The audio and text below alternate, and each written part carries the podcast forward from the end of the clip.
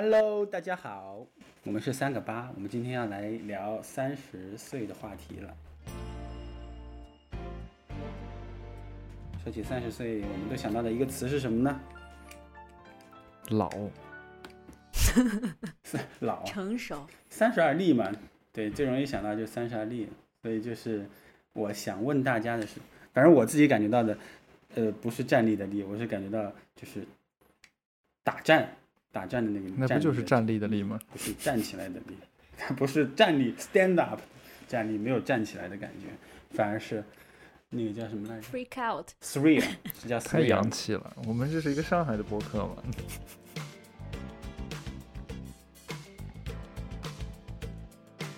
那第一个问题呢，直接我们开问吧，话不多说啊。你们是什么时候意识到自己三十岁的？有总有没有这样一个时刻，或者你突然意识到了这个概念，或想到了三十岁的这个这回事儿？我最近呢，经常在一些社交场合，我也不知道为什么大家就会有时候可能没得聊了，就开始问你年龄，然后想从年龄上面找一些套近乎的材料。然后现在大家都会问我说啊，你哪哪哪年的？然后我说我九一年的。然后这时候就会爆发出惊讶的感觉，哇，你一点儿也不像九一年的。我说那像什么？大部分回答就是，啊，像九三年的，像九四年的。然后我一想，就是这个问题对于我来说，那也不是很，那差的也不是很大呀。我以为他会说你像九九年的。他们的眼睛就是尺啊，对呀，我觉得这两岁。对啊，我也觉得是我这两岁能看出什么来呀？我我是皱纹能突然变多了，还是怎么样吗？对，然后我就想说，如果我是一个七老八十的人，你说，哎呀，大爷，你真不像七十的，你这身子骨硬朗的，就跟四四五十岁似的，或者你不像七十，你像六十多，我觉得这都可以。但作为一个一共人生长度才三十年，然后他说你不像三十岁的，首先这句话就体现出你三十岁已经很老了，但你不像那么老的。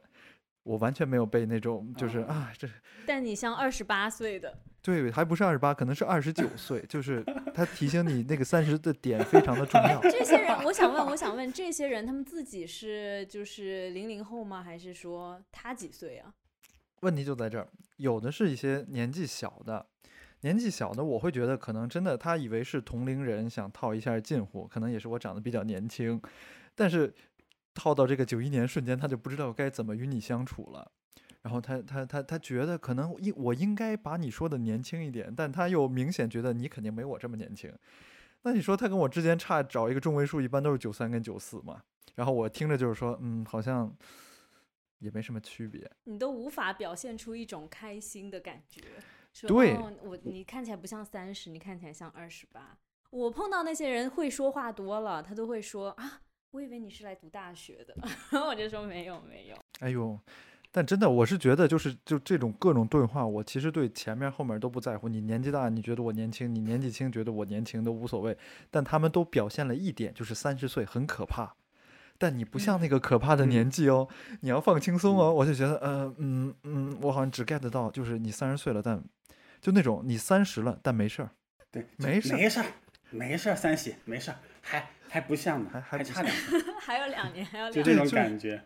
还有两年，就有一种安慰病人的感觉。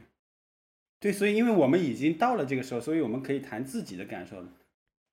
我会觉得三十岁是一个特别抽象的概念。就我其实对，因为之前没对，就是我二十几岁的时候，我也不会觉得好像这个人是三十岁，就我不会想说这个人三十岁他应该是怎么样的。但是就是三十岁这个词本身，它被各种。大众媒体啊，电视剧啊，就赋予了太多的含义。就你想的都是三十岁这个抽象的概念，而不是说具体的三十岁的人。对对，所以当我们具体去想的时候，其实是可以给这个词去去魅的。嗯，对，因为我们自己到了这个地方嘛。就我就觉得，我当时三十岁的心情，我还挺开心的。我三十岁的生日那天，给自己买了一个很贵的包。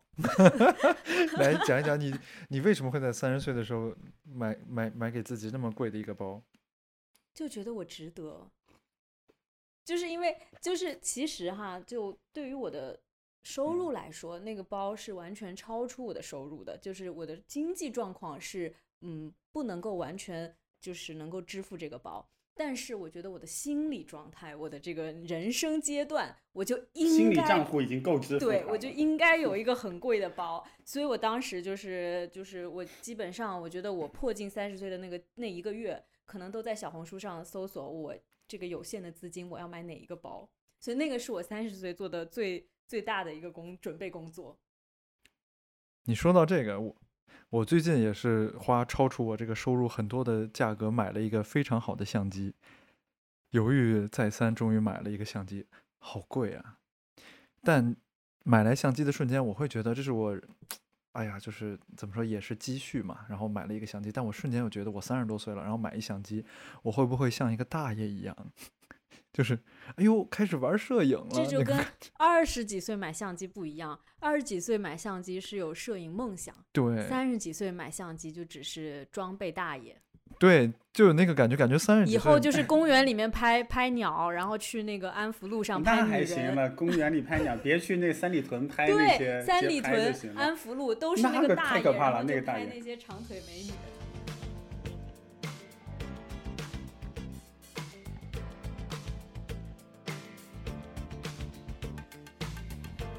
那你怎么意识到三十岁了？你就觉得哦，我三十岁了。我这种意呃这种对三十岁的感知，其实会弥散的更宽泛一点。我可能在二十九岁的时候就已经开始，就是偶尔会想到，哎，马上就要三十岁了什么的。呃，就他没有在某一天，但是其实是是是是，他反而更扩散到了其他的时候，就会想到。而且我觉得三十岁，我有一个当时有一个感觉就是，你三十岁的时候可以跟别人开玩笑嘛。你比如说，哎，凭什么二十九岁跟二十八岁差的那一岁就好像没有什么，但是二十九跟三十你好像就到了这个三十岁了，所以你在那个时候你可以拿这个玩笑去消解自己，就觉得哎，其实也不过就是某一年嘛，你人生中的，啊、但是但是我觉得真正出现问题是你三十一岁的时候，因为你不能再用这个笑话去跟别人聊三十岁这个概念，你已经三十一岁了，所以事实上对我来说，真正感觉到三十岁可能是三十一岁。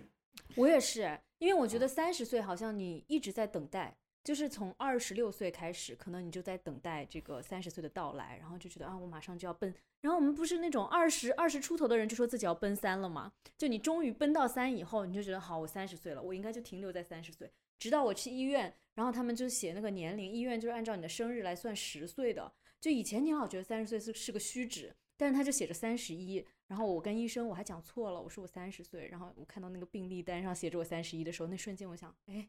我已经又要往人生的下一步走了。你之前不是讲过说你们那边怎么算虚岁？哦，对，给你们算所以我觉得我已经三十岁很久了，就是因为就是像像我们浙江，嗯，那个卡卡老师也是嘛，就是就很爱算虚岁啊，就你出生就已经一一两岁了，就有时候就一两岁了。那他他他，我跟你讲，他是怕夭折，就那个年代，他怕孩子夭折，然后怕老人提前去世，他不是想要六十大寿啊、七十大寿嘛，所以你五十九的时候、六十九的时候就赶紧把你往上算一岁，就是那种贫苦年代、战乱年代的文化，到今天大家都已经很反感他了，就是对，所以我就比如说我二十，六岁的时候，我爸妈就觉得啊，三十了，三十了，就是就是已经那个家不知道怎么算法，就已经就是迫近三十岁了。然后等到，所以我现在就是我们今天在聊这个三十岁的话题，我都觉得，在我爸妈的眼里，我已经马上就要三十五了，应该嗯，就已经嗯不够格聊这个话题了。对，嗯，我还有一个感受啊，还有一个感受就是，三十岁是你的一个心理资本，就你对时间的感知会不一样。比如说，有的时候我们拿钱也是一样，就是我上上大学的时候，那个一个月的生活费是多少来着？可能上场吃饭一个月月的生活费一千多，然后那个时候跟女朋友是异地，所以呢，可能一个月想买一个机票回去看她一次，然后那段时间里面，我觉得整个人的金钱观就是以一张机票来衡量一些单位，比如说，呃，打完折之后，可能北京飞到杭州是三百块钱的机票，那你可能六百对你来说就是两张机票，然后一百五就是半张机票，就当时会这么去看问题，你爱的好所以现在。有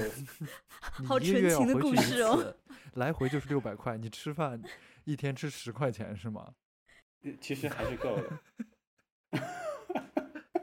然后更好玩的是这个，就我觉得，当你十岁的时候，你其实不知道人生，比如说七八十年好了，你觉得一个人如果能活七八十年，你不知道七八十年对你是一个什么概念，因为你你只活过十年，你只有十岁。然后，但是到三十岁的时候就不一样了。如果你你到了三十岁，你就会觉得啊，那如果我只能活六十年的话，那无非是我前面经历的这些时间再来一遍。就人生不过是接下来再来一遍。就是你会拿这个时间的计量单位去感受整个人生的时候，就觉得人生不再是那么那么广阔和不可预知的，它它是一个你能把握的一个概念。但我觉得有时候对于那个时间的分段也很很重要。我不知道啊，现在可能离学校最近的还是慢慢，但你你还是觉得可能三年五年，呃三年吧，我觉得三年这个跨度是特别。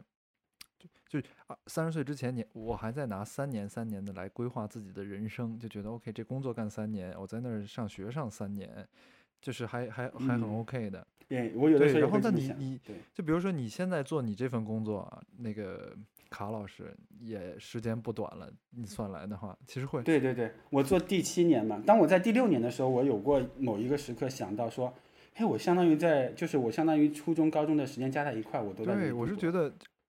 我相当于本科加研究生，就是也是但六年嘛，我就又又过了那么一个单位但你说对于的时间。这个单位这个时时间内的成长程度来说，我觉得跟前二十多年都会非常不一样的。你像闷闷他，就是时间的密度对，像被你像闷闷儿他拉最近了。也是获得了一个人生重大的成就嘛，就是他毕业了。但就是像这种非常嗯，怎么说，就是啊，体系给你的承认，给你一个时间跨度的承认，就是说，OK，你花了这个时间，我现在给你一个证书，证明你花这多长时间干什么。但三十岁以后，就感觉这种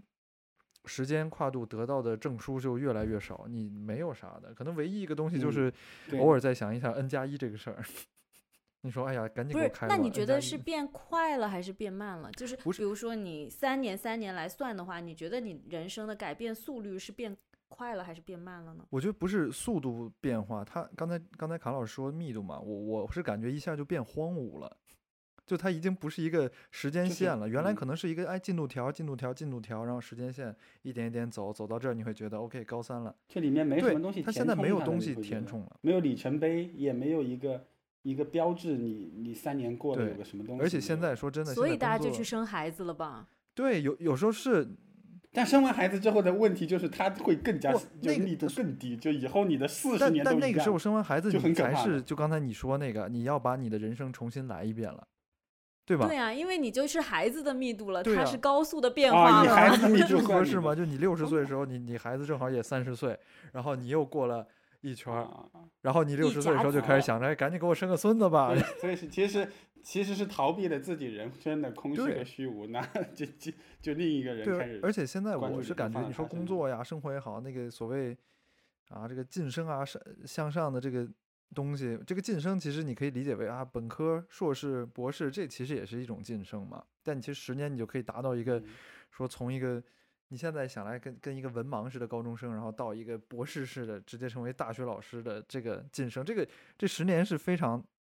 大的。但你说你现在你再过十年，你能咋样？嗯，就我感觉就是刚才卡卡老师说那个哦，一片荒芜。所以我觉得是不是人对对于时间过得快不快，或者这个时间长不长、短不短，他的感觉主要是以自己的心理感受为准嘛？就你如果这段时间里面，就是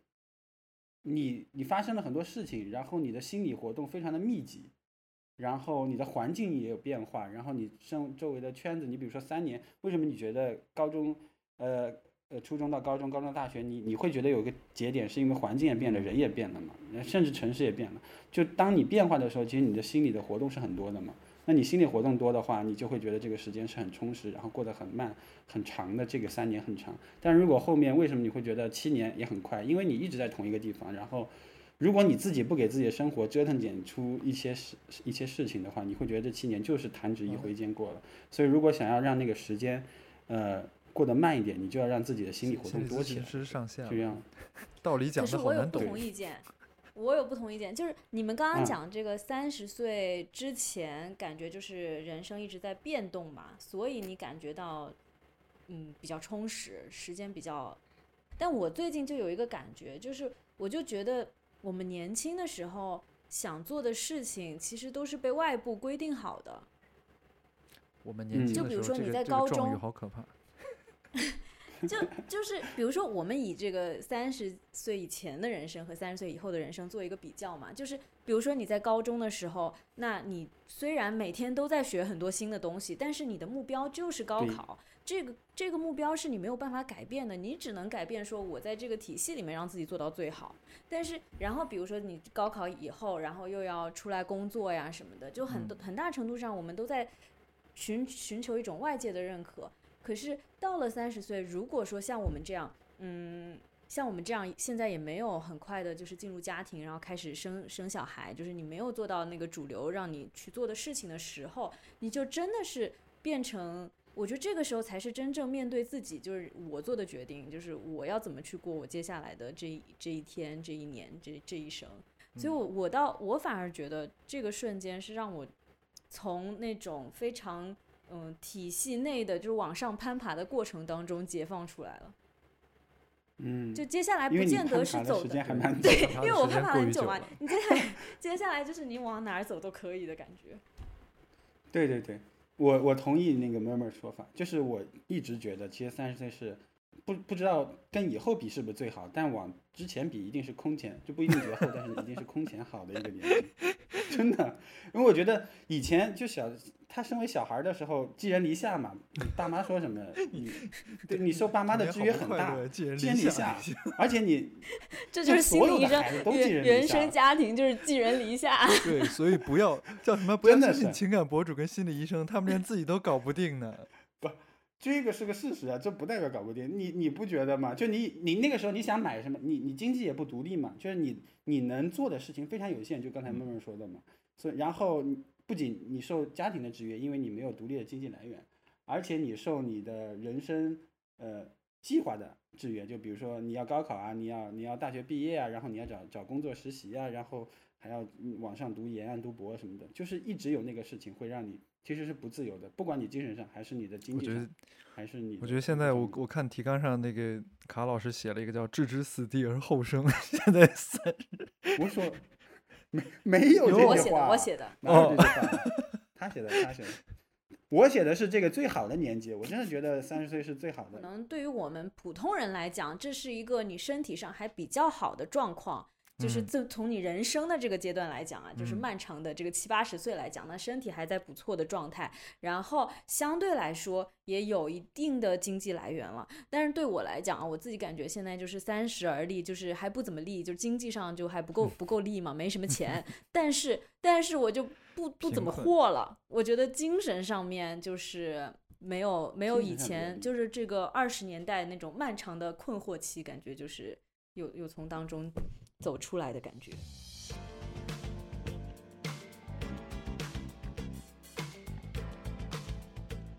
说真的啊，就是三十岁的经济状况真的非常的糟糕，我觉得。对，我们来谈谈钱吧。我哦我想讲一个钱的事情，就是我记得我可能是二十四岁、二十五岁的时候，跟我们共同的这个王姓友人有过一个对话。然后当时我们就在纽约的街 头畅想这个三十岁的生活。然后当时那个王姓友人他就跟我说，他说三十岁他觉得人生要达到两件事儿，一件就是坐飞机都要坐那个商务舱，然后第二件事儿，我记得特别清楚哦，我印象特别深。第二件事呢，就是他希望家里客厅里挂一个竖着竖着的地毯，就墙上那种土耳其波斯波斯大地毯，挂画一样的那种壁画一样的地毯，地毯上墙。就装修的时候，你知道有个概念叫地砖上墙，这是很高级的表现了。就他要地毯上对墙，，他说他三十岁嗯就有这两个目标，呃，一个是地毯上墙，一个是做商务舱。嗯，我相信他现在可能还有一点距离。就当时我们想的时候，我就觉得这个也太容易了吧，就就是野心怎么这么有限啊，就会有这种感觉。然后现在转眼就三十岁了，那就发现，哎。别说商务舱了，我有时候高铁，我高铁上个礼拜第一次坐一等座，我说妈呀，这一等座也太好了吧！对对对，哎，你还说商务舱呢？一般坐飞机，因为我坐飞机不算比较多的嘛，我坐飞机有时候是别人买机票，就大部分都是别人买机票，不用我自己花钱，但是都买经济舱啊。现在大家都没什么钱，然后我每次登机的时候，他都有那种就登登机口的那个叫什么升舱服务嘛，其实并不贵。我我如果想说，哎。我都没花钱买机票，我加五百块钱，相当我就于自己能做到买一张机票。对啊，我 相当于我自己买一张五百块钱，我就可以买到，比如说经济舱，不是不是 商务舱或者头等舱，那不挺值的吗？但说真的，坐这么多回飞机，没有一次舍得自己花钱去升这个舱的。哦，那我现在舍得。嗯你这次去泰国做的啥？哦联航，Air Asia。哎，别说是联航，我还坐的红眼航班。然后因为因为是红眼航班，我还把东西落在了那个洗手间，然后走出海关，然后就后来闹得特别复杂，还得叫公安。叫警察帮我进去取那个，然后我那一路上就想，妈的，我怎么混成这样？还得做红眼。刚才还说，刚才还说呢，我舍得。这这就是我们可怜的三十岁，真的。你给你给大家补充一个信息，我们三个人都是新闻学院毕业哦，对对对对对，结合现在的事，时大家知道为什么不能读新闻学院了吧？嗯，哎，就是三十也立不起来呀，这个经济状况真的非常非常的痛苦、啊。但我觉得别说我们了，就就是谁立起来了？我觉得这个是时代的问题，就是你小红书上人都立都是起来了，你靠家里啊，就几个人是靠自己立起来的呀。基本上，我觉得这个年代，就我们这个年纪，能够靠自己的能力在一线城市买房，那基本上就是奇迹，就是就是，除非他就是什么天才从，来没听到过。嗯，对，除非他没学新闻什么的，就得就学新闻还能在一线城市买房，除非他没上大学。真的有可能的哎，，是有可能是，有可能的比如及早的进入及早在江湖上他就已经混出了一些东西了，嗯，狂飙突进了。狂狂飙一下，OK。说到这个，我们三个人里现在还需要付房租的是 me。可是我我倒觉得哈，我倒觉得，因为我没有变成一个有房的人，所以我心态还比较年轻。嗯，他们之前说嘛，就房子相当于从游牧变成了这个定居，就你会觉得你的东西越来越多，然后这些东西其实都是不必要的。当你说你把就是如果哪哪一天你的房子没了，或者是被烧了或者怎么样，你会觉得很痛心嘛？但其实这些东西你本来没有这些东西的时候，你也过得挺好的，但就此时此刻看着卡老师家里真是家徒四壁，对呀、真的。你说我还你说东西越来越多东西越来越多，然后我就觉得你的房子还没我有我的就不信出出租房温馨呢。比我以前多很多了，而且我一直都是这样。我在上学的时候，我的室友，哎，我在工作以后住在那个单身的，就是教师给的教师的单身宿舍里面。我的那个室友，另一个政治老师，经常说你是要随时走吗？因为他说我的东西太少了，然后我的行李箱永远就放在我的床边，没有收起来。他就会说，你就看着随时像要逃难的样子。然后我现在对自己的精神要求也是这样的，就是不要太执着于你周围的这些东西。你有有的时候你会觉得这些东西已经从你的生命中占据太多的重要性了，就是没有这些东西你会觉得不舒服了。但其实，你现在能从你身边拿出一个只有装饰性作用但没有什么功能性作用的东西吗？给我们看看。有有有，你看，这是啥呀？这是啥呀？枯枝烂叶，枯枝烂叶。这个节目效果还不错，可惜观众朋友看不到，是一，个就是一个一个非常大概常三十厘米高的瓶通的瓶口径。子里面放着几几个枯枝，它本来是树花还是它你买来嗯就是这样？本来是嗯那个百梅花合的百合的枝，它应该会长出百合吧，但是但是没长出来。但是挺好，它一直都是含苞待放的年纪，它就像是叶这个三喜说的十八岁，然后它被做成了福尔福尔马林式的这种标本，就是一个树枝标本了，变成。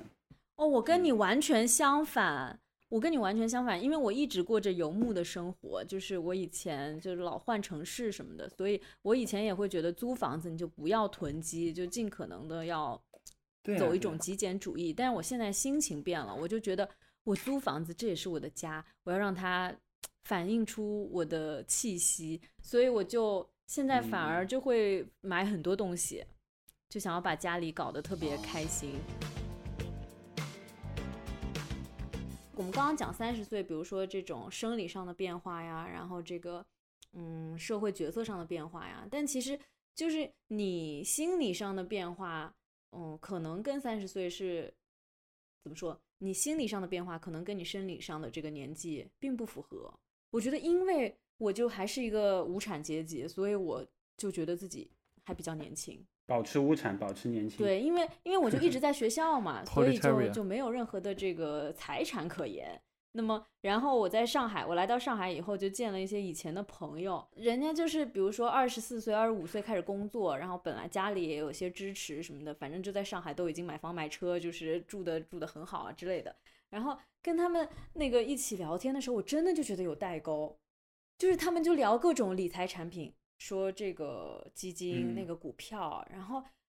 我就就是你知道，我看我卡里那个余额，我就觉得这也跟我的确是没什么关系啊。就我的我都是你知道，我从来就没有想过投资这件事儿，因为我想的就是就是这个工资一进来，我就说哎，今天去买个啥，就是就是只够我想这个的，我没有没有那个余裕说，哎，我可以去投个啥。穷人思维。对我就是得花掉，我就是只嗯想把它花掉，所以我就就是我就在想，我跟他们见面的时候，比如说他们的那个房子至少也得一两千万吧，然后那 上海嘛，上海很贵嘛你，的朋友跟我们的朋友不一样哦，而，且我的朋友那怎么说呢？就是反正就是大部分可能也都社会精英吧，自己也是做金融呀，做什么互联网呀，然后家里也给他一些支持。然后我我就记得印象特别深刻，有一次我就跟几个女生朋友在聊天，然后那个有一个女生就觉得说，嗯、上海压力好大呀，大家都好有钱呀，然后 blah blah blah，然后就觉得，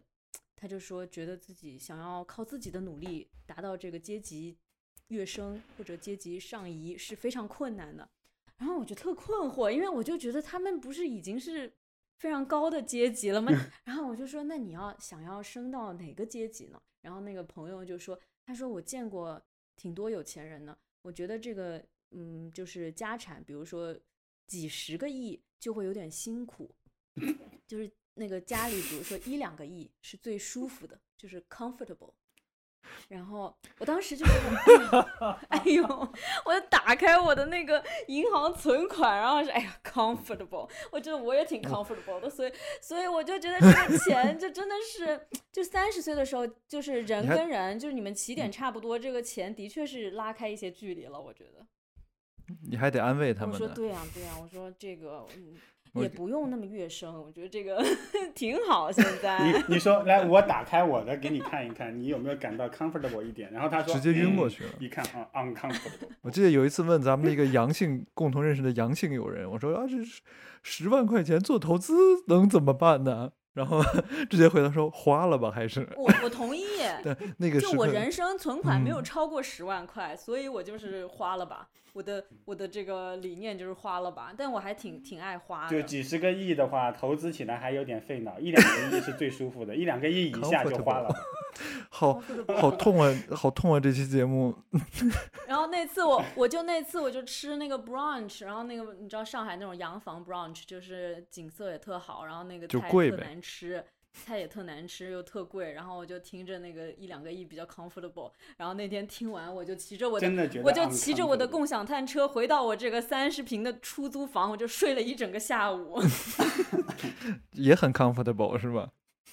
我觉得就这样吧，就是就是也没什么出路了。哎，不不过我觉得这个我们聊这些话题的时候，精神状态还是比较松弛的。就是那废话都穷啊，真穷啊是。你你不觉得有一些你可能跟跟一些朋友聊的时候，他可能他们就会，就你感觉到他他不能坦诚的去讲这个问题，不是这没，主他要是可能经济？条件比我们好，但是他他的心里是很局促的。我跟你说，如果咱们三个人在聊这个，我们找一个就是他那个一个 comfortable 的那个朋友在一块儿聊，这才有意思呢。他肯定会非常的不适，要开导我们，然后我们一块开导他们。农村包围城市吗？你们搞是吧？哎以后以后我们就来这就是言语上要开的胜利，导这些人你知？道吗？没钱的人只能开有钱的人玩笑。对我们快乐，我们从开他们玩笑中获得快乐，这快乐不就行了吗？快乐无价。你瞧你这句话说，可是你知道吗？就是我觉得我这个消费习惯，就是我我是挺爱买好东西的。就是我我买的我的消费水平其实呃虽然没有到一个康吧，但肯定是超过我的收入水平的。就因为我心里老觉得我以后会有钱的。但我就嗯不是我好奇嘛，怠慢了现在的自己。对我就是你不是消费水平挺高吗？但你买啥大件？我不买大件，但是我小件都是，买衣服可能女生买衣服，你知道我都露露柠檬起步，听起来好穷啊，怎么办？对，但是我比如说我小时候看那个美剧，就是看《欲望都市》嘛，我觉得真的是荼毒了我的生活。就是我当时就想当那个都市丽人，然后《欲望都市》的那个女主角，她就是一个写专栏的，天天就说啊，男的到底是怎么样呢？就一周写一篇，基本上这就是她的工作量了。然后她的收入呢，就足够她天天去买那个非常贵的高跟鞋。那么这个牌子呢，就是即使是在《欲望都市》拍的那个年龄，也是四百刀一双起步，就四百到五百刀嘛，就是嗯、三三千三四千吧，这个是最便宜的。然后如果钻多的话，它可能就九嗯八九百刀啊。但是但是就是就当年你就觉得啊，三十岁不就该这样吗？就结果我自己到了三十岁，别说是高跟鞋，就是我已经没有进化出一双穿高跟鞋的脚，就我的脚都已经不对了，然后就每天穿着那个魔力贴凉鞋挤地铁。魔力贴，会里了。那我们我我再问下一个话题喽。下一个问题就是三十岁有没有什么遗憾或者想抓紧去做的事情？想抓紧去做的，就是以前或者以前的遗憾。我有一个特别煽情的，你们可以先讲。我首先我觉得还没有到一个说我要抓紧，然后又来不及的年龄吧，所以这个事情总体是没有提上日程的。但我觉得，就现在其实也是比较实际，能多挣点钱就已经很开心了。抓紧去挣钱。因为你现在要去，你说你要去做什么事儿不需要钱？你说，哎，我我也想住那个一千一两千万的房子，然后呢，嗯，抓紧去做吧，啥也啊，干不了啊。门门呢？你想过啥呀？我我想，那我我我说一下我的感觉。我为什么想到问这个问题，是因为对我来说这个问题是反过来的，就是我没有说遗憾自己之前没有做什么，而是我我会遗憾自己之前做了什么。就是你觉得那个事情是不值得的，我会有这种感觉。然举，例说明。比如说有很多东西不值得学，比如说有很多是呃很多很多朋友不值得交不值得学 吗？我觉得学的东西都都会留下来嘛。啊，还有一些就是你你当时觉得很重要的东西，其实现在看回过头去看不不重要嘛。就比如说花机票钱去对，而且而且我，所以所以正因为我有这样的情绪嘛，有这样的体验，所以我反过来我是觉得接下来的时间我不应该，我我与其说是抓紧去做一些事情，我更感觉到是要抓紧不去做一些事情，就是要脱离低级趣味，然后呢脱离一些啊、不重要的价呃不重要的人和事，然后呢这样子你就是学武术的。就他们学武术的人，柔柔柔道里面有一个词叫精力善用嘛，就是你的精力要善于利用起来。简单理解就是这样，就是要把它放到最重要的事情上去。所以有的时候不是去想这个事情要赶紧去做，而是要想这个事情值不值得做。然后到了三十岁，我就会觉得说要要要要谨慎的去判断什么事情值得做，什么事情不值得做。我有一个那个呃联想，就是刚刚卡卡老师说他要脱离低级趣味，我觉得我的三十岁就是要拥抱低级趣味。就是我觉得我整个二十几岁，就十几岁到二十几岁求学生活，就是我特别想做大家觉得重要的事情。你看，我先去学新闻，然后后来又跑去学国际政治，我就觉得没有比这更宏大的了，而且还就是你学什么什么完蛋？就 反正就是就是就是瞎学呗，就是你就会老觉得你得要学那种大家都觉得很厉害的东西，然后包括我后来要读博士什么的，可能当时也有一些知识上的兴趣，但更多的是觉得就是这个事情难嘛，就不是所有人都能干嘛，那你能干你就牛逼嘛，所以你就去做这些事儿，然后结果我到了三十岁，就是我我十五岁在就在这个本子上面写言情小说，然后结果三十岁还是在写还是在言情小说当中得到了最大快乐。我觉得那就这就是我爱干的事儿，我就拥抱它，我就就全力以赴。所以我觉得就是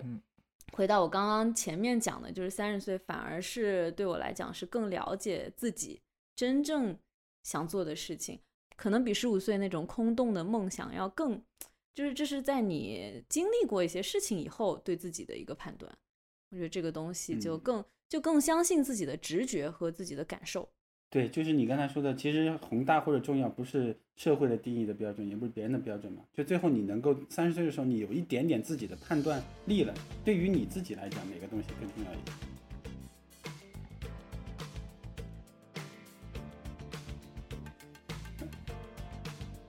慢慢，你刚才要说什么煽情的？哦，啊，对，三十岁有什么遗憾？我三十岁的某一天，就不是不是那个三十岁生日那天，但是某一天，我就一个人在自己的卧室，我就坐在我床上，然后突然我就想到，就是我这辈子都没有跟任何人说过“我爱你”三个字，就是特别完整的“我爱你”，就是可能会说什么“爱你”啊，就是一些三个字还有不完整吗？我爱。爱你，我你，就是就是就 是爱你哦，就这种煽情的，给点面子，这种不算，就是就是爱你哦，什么什么这种不算。但是比如说，尤其是面对面的，特别郑重的说这个这个字，我就没说过，因为比如说就是比如说谈恋爱的时候，我觉得可能我就是一个比较难打开自己的那个人嘛。然后那在有一个阶段，可能我终于觉得我可以打开了，但是我又觉得这段恋情已经走向终点了，这个时候说感觉又又不对。总而言之呢，我就是没有说过。但是那次，然后那天我就我就躺坐在床上，就就就大哭了一场。但是哭完我就想说，我就想说，就是整个二十几岁，老在追求一种非常狭隘的爱，在在这种情情爱爱当中，就是非常迷惑。所以后来我就想说，那为什么我就从来没有跟我爸妈说过这样的话，然后跟我的好朋友啊之类的，就是其实他们可能对我的人生是有更重要的意义。嗯，所以，所以后来就是三那那天，我就有一个在眼泪当中的醒悟和决定，我就觉得我从嗯之后的这个人生里面，我要更积极的去表达我的感受，然后尤其是对他人这种非常露骨的，对非常露骨的去表达。所以，当然我现在还是没有那么擅长，但是比如说我跟我爸妈就是更更多的去谈论这些事情，然后有时候也会嗯多。给他们一些拥抱呀什么的，所以我觉得这个是我当时的一个领悟，就是人到了三十岁以后，就你经历了一些事情以后，然后，嗯，你会觉得就是其实不同类型的这种感情，它都有非常重要的意义，然后怎么样让自己就是有更博爱、更更更这种宽广的跟他人的一个联系。刚才听完这段，总结一下，就是一个十五岁的少女在上课的时候，就在笔记本上写下了各种的言情小说，然后呢，怀揣着梦想进入了新闻系，然后毕业以后呢，呃，出国留学，在自己三十岁的时候，为了满足自己，给自己买了一个包，但他又想到，我怎么还没有变成都市丽人？我这辈子还没有跟人认真说过我爱你，然后在家哭成，哎，是不是很适合拍电影？决定格局打开，我我刚才以为你要讲的是家人和朋友。对我刚才以为你要说，我下午哭了哭了一下午，然后抹干了眼泪，跑到厕所对着镜子里自己说：“我爱你。”哎，我吐了！什么鬼？太烂了！你这个作家是绝对，这就是。我但是在烂梗里面，他特别揪心。我特别揪心，我特别怕你说出来这个东西，然后在三十岁重拾。十五岁的梦想，在泪水与 LV 包中间开始重新写 言情小说。